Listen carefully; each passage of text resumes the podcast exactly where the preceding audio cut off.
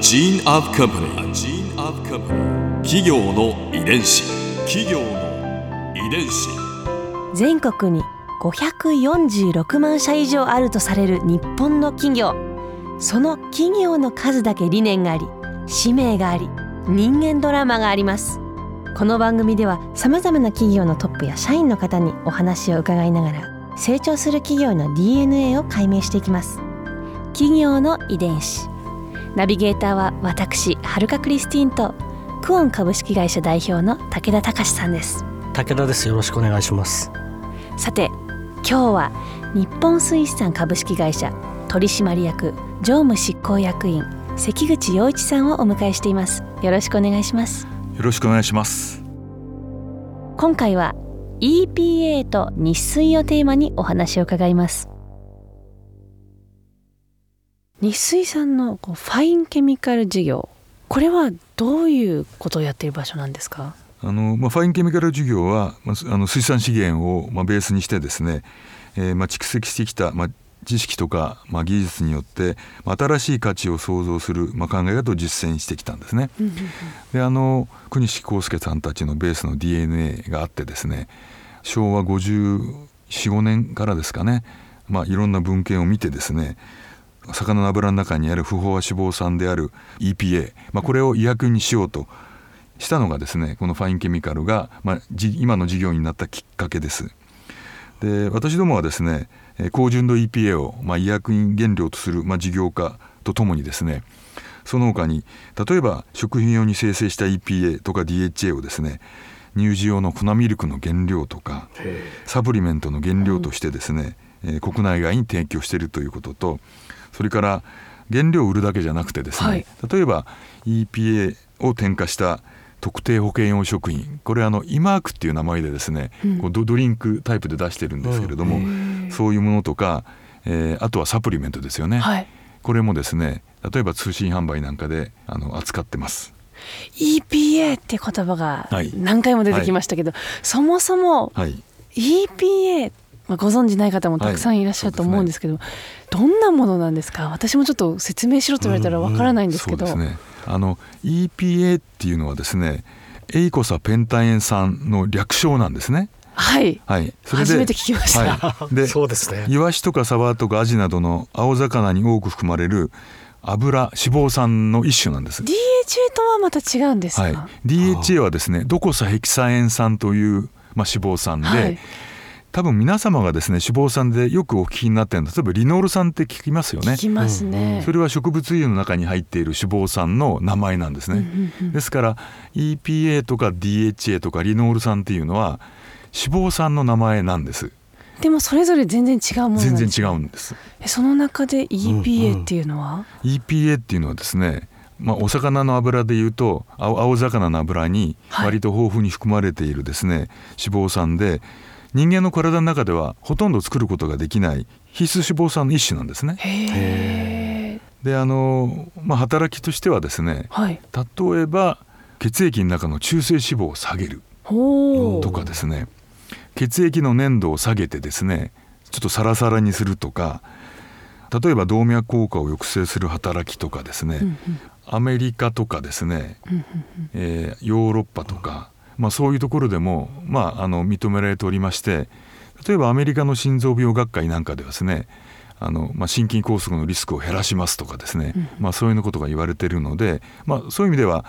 特に循環器には非常にまあ大事な働きをするんじゃないかなと思ってます。日本人でも魚食べる量多いから大丈夫なんじゃないかって思ってしまう部分はあるんですけど、うん、昔の日本人は食べたんですね。はい、はい、であのまあ、私どもですねこの研究を始めた時はですね、えーまあ、日本人は、まあ、結構魚食べてたと思います。ただしあのこの研究のきっかけっていうのはですねもっともっと魚を食べてるグリーンランドに住んでるイヌイットの人たちの疫学調査、はい、食事調査から始まったんですね。へ1960年代にデンマークのバング先生と、はい、まあ、ダイエルベルグ先生って2人の先生がいましてその2人の先生がグリーンランドに行って、えー、イヌイットの人たちの食事調査と病気の調査をするんです。はい、でイヌイットの人たちっていうのはその割と過酷な環境に住んでますんで、うん食事が偏ってるんですよね。野菜があまりない。はい。で食べてるものが例えばアザラシのような怪獣ですよね。海の獣、はい。うんそういうものを食べてますから脂肪の摂取が非常に多いんですね。油をたくさん取ってる。あで普通考えると油をたくさん取っているので心筋梗塞みたいな病気にかかりやすいと思っていたんですがー違ったんですか？病気のその、まあ、調査をしたらですね心筋梗塞のような病気にかかる割合がものすごく低いと。あのさっきの2人のお医者さんはデンマーク本国に戻ってですね、同じように食事調査と、まあ、病気の調査をして比較するんですね。比べてみるんです。うんでそうするとデンマークに住んでる方と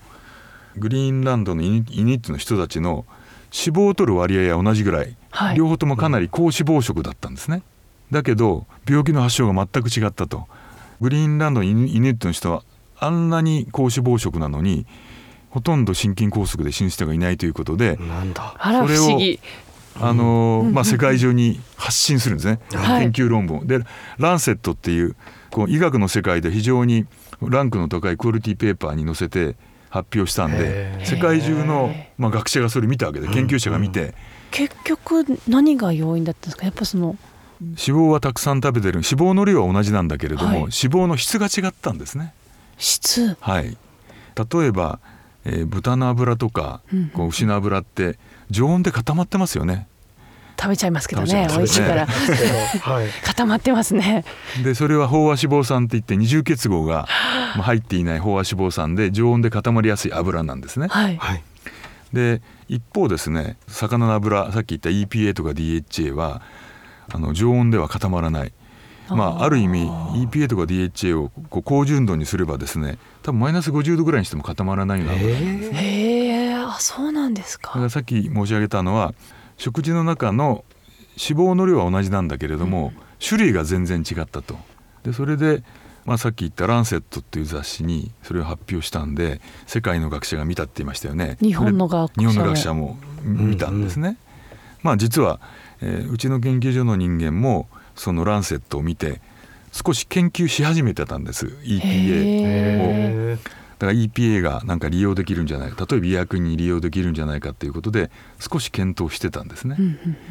でちょうど千葉大学のあの先生もですねやっぱりランセットを見て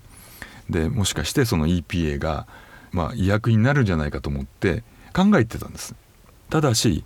EPA の効果を研究しようとすれば、うん高純度の EPA が必要なんですね。魚の中に入ってる EPA をいわゆる生成してうん例えば70%とか80%みたいな高純度にしないと、うん EPA の効果を研究できないんです。うんで先生方はそういうその高純度 EPA を作ることはちょっとできないんですねなかなか難しい。だからその千葉大の先生は誰かそういう高純度 EPA を作ってくれないかということをこうちょっと考えて探してたんですね。あでちょうどその時にうちの会社はですね少しお魚離れが始まってたんで1979年にですねお魚をたくさん食べようというキャンペーンをはい。やり始めたんです。で魚 80s って言って1980年に向かってですねお魚もっと食べましょうとへいうキャンペーンを始めてその時にポスターをたくさん作ってうん。いろんなところに貼ってたんですね。魚魚 80s 食べようともっと魚食べようと。で千葉大の先生がそのポスターを見られて、もしかするとそういうことを考える会社だったら、えうんうんうん。えー高純度 EPA を作ってくれるかもしれないああそこでつながったんですか、とでそこでその先生はですねうちの会社に、まあ、飛び込みの電話をかけてくるんですね。でその電話を受けた方がたまたまその、えー元日本水産の研究所におられた方でその千葉大の先生があのおっしゃった言葉が理解できたんですね、うん。千葉大の平井先生っておっしゃるんですけれども、はいでああのその EPA のことだったらうちの研究所でも今けちょうど研究始まってるんでということであの、まあ、その受けたお客様相談室の方が研究所に結びつけて、うん。で千葉大学と日本水産の、まあ、共同研究が始まるんです。へえ電話取ってる人が違ったらどうなってたんでしょう、そうですね。成立していなかった可能性が。だからやっぱりあの新しいね事業が始まる時っていろんなご縁がありますよね。いや面白い。それでどんどんその研究が進んでいったそうですね。というわけですね。ここで春風ビューポイント。今回関口さんのお話の中で私が印象に残ったのは捨てていたお魚の部分を薬として有効に使おうというその発想をずっと昔から持っていたということです。私自身もまあ捨てるはずのものを有効活用したことあるかちょっと考えますとですね子供の頃、まあ、捨てる予定の瓶の蓋なんかを集めてたことはありますね。でまあ、子供だったのでその蓋を集めて将来その蓋でロボットを作るんだなんて、えー思っていたことがあったんですが、まあ、最終的に部屋に大量の瓶の蓋だけが集まりまして親に見つかって何ゴミを集めてんだって怒られましたね、えー有効活用できない場合は、えーゴミ屋敷にもなりかねないので、まあ皆さん大丈夫だと思いますけど、えー注意したいと思います。企業の遺伝子。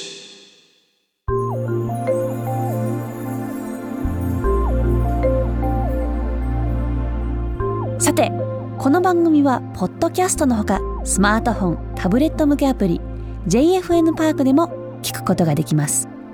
お使いのアプリストアからダウンロードして企業の遺伝子のページにアクセスしてみてください。それでは来週もお会いしましょう。企業の遺伝子ナビゲーターは私はるかクリスティンとクオン株式会社代表の武田隆でした。